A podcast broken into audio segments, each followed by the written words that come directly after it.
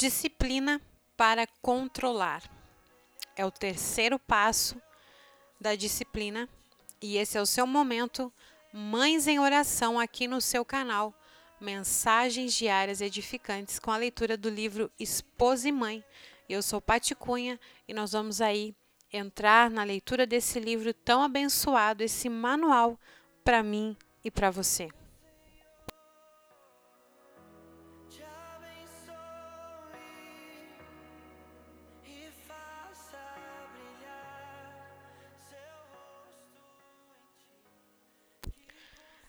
Disciplinar é controlar, dirigir nossos filhos.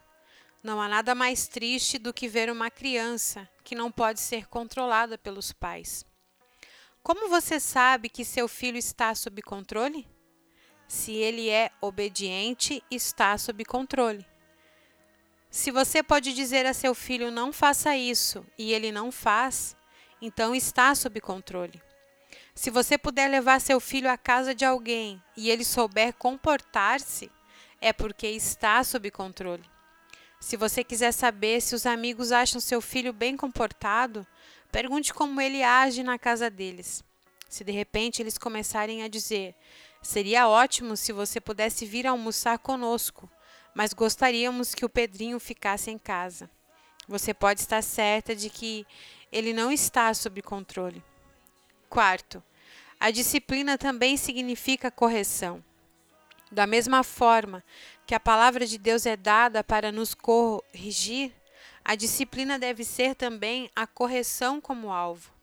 A disciplina não significa corrigir uma correção contínua. Ela exige muito mais do que isso de você. Há duas maneiras fáceis de a mãe fugir ao dilema da disciplina. Ela pode esquecer-se completamente do assunto e permitir que a criança dê as ordens, ou pode fazer tudo com a vara na mão. Mas nenhuma dessas atitudes é a solução para o problema da disciplina. Há muitos passos entre dois extremos e a correção é um deles. Aprenda a corrigir seu filho com o seu tom de voz, com a maneira como olha para ele. Vamos discutir mais detalhadamente esse ponto no outro capítulo. A palavra disciplina, ela é derivada derivada do termo discípulo. Você está disciplinando seu filho.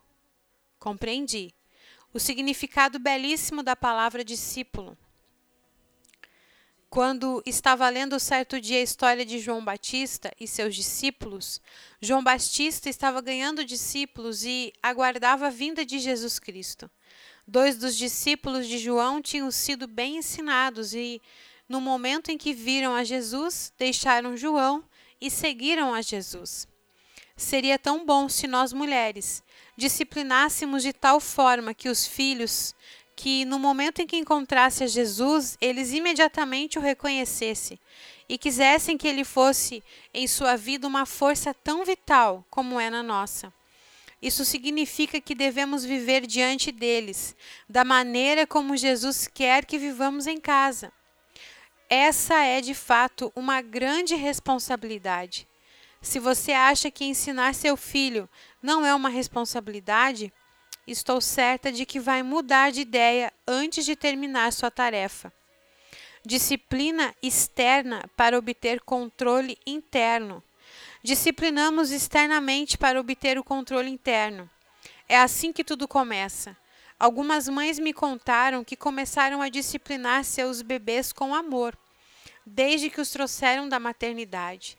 Estou pensando em uma de minhas netas que foi disciplinada em relação à música desde pequena. Minha filha costumava cantar para ela todas as noites, desde o dia em que levou da maternidade para casa. Ela ficava ao lado do berço, fazia uma oração e cantava. Certa noite dormi na casa dela e bem cedo de manhã ouvi aquela criancinha de um ano entoando a música do hino Jesus me ama, com sua vozinha infantil. Vejam bem, essa é uma forma de disciplina. Começou do lado de fora, mas lá logo se tornou parte dos processos íntimos da criança. Fazemos uso da disciplina exterior para obter o controle interior. Provérbios 25, 28 explica: Como cidade derribada que não tem muros, assim é o homem que não tem domínio próprio. Você quer criar filhos que sejam como cidades derribadas? Vemos muitos jovens assim hoje em dia. No momento em que acontece qualquer coisa inesperada, eles caem. E as mães perguntam: O que será que aconteceu? O que eu fiz? Não compreendo, fiz tudo por essa criança, dei-lhe de tudo. Mas aquilo que ela mais precisava era você mesma. Frequentemente roubamos de nossos filhos aquilo que eles mais precisam, nós mesmas. É justamente isso que lhes dará o controle interno que tanto queremos e que eles tenham. Ser boa mãe é coisa que leva tempo, muito tempo. A criança aprenderá a ter autoaceitação através da obediência. Lemos em Provérbios 15, 32: O que rejeita a disciplina menospreza sua alma. Se você não é uma pessoa disciplinada e sente desprezo por si mesma, comece a disciplinar-se e logo descobrirá que vai passar a ter uma opinião melhor de sua pessoa. Quanto mais disciplinada se tornar, quanto mais elevada sua opinião a seu próprio respeito, como mães temos a responsabilidade de ensinar os filhos a obedecerem, pois a longo prazo isso irá ensiná-los a se aceitarem melhor. Todas nós conhecemos a sensação agradável que sentimos quando sabemos que estamos fazendo a coisa certa. Esse é o sentimento que queremos ver expresso na vida dos filhos. O treinamento é um projeto a longo prazo. Não acaba quando o filho vai para o colégio. Deus nos deu uma tarefa de 20 anos.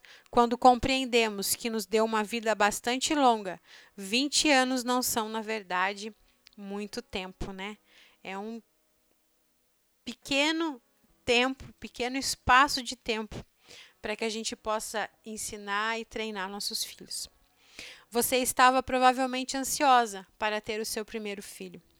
A escolha da responsabilidade que tem hoje foi sua. E criar filhos é um trabalho muito sério.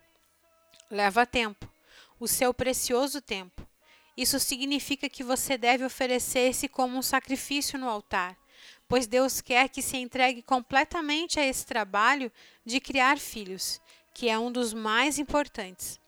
Por que acho que precisamos começar a ensinar os filhos quando ainda são bem pequenos? Porque a palavra de Deus diz que é isso que devemos fazer. Está surpresa?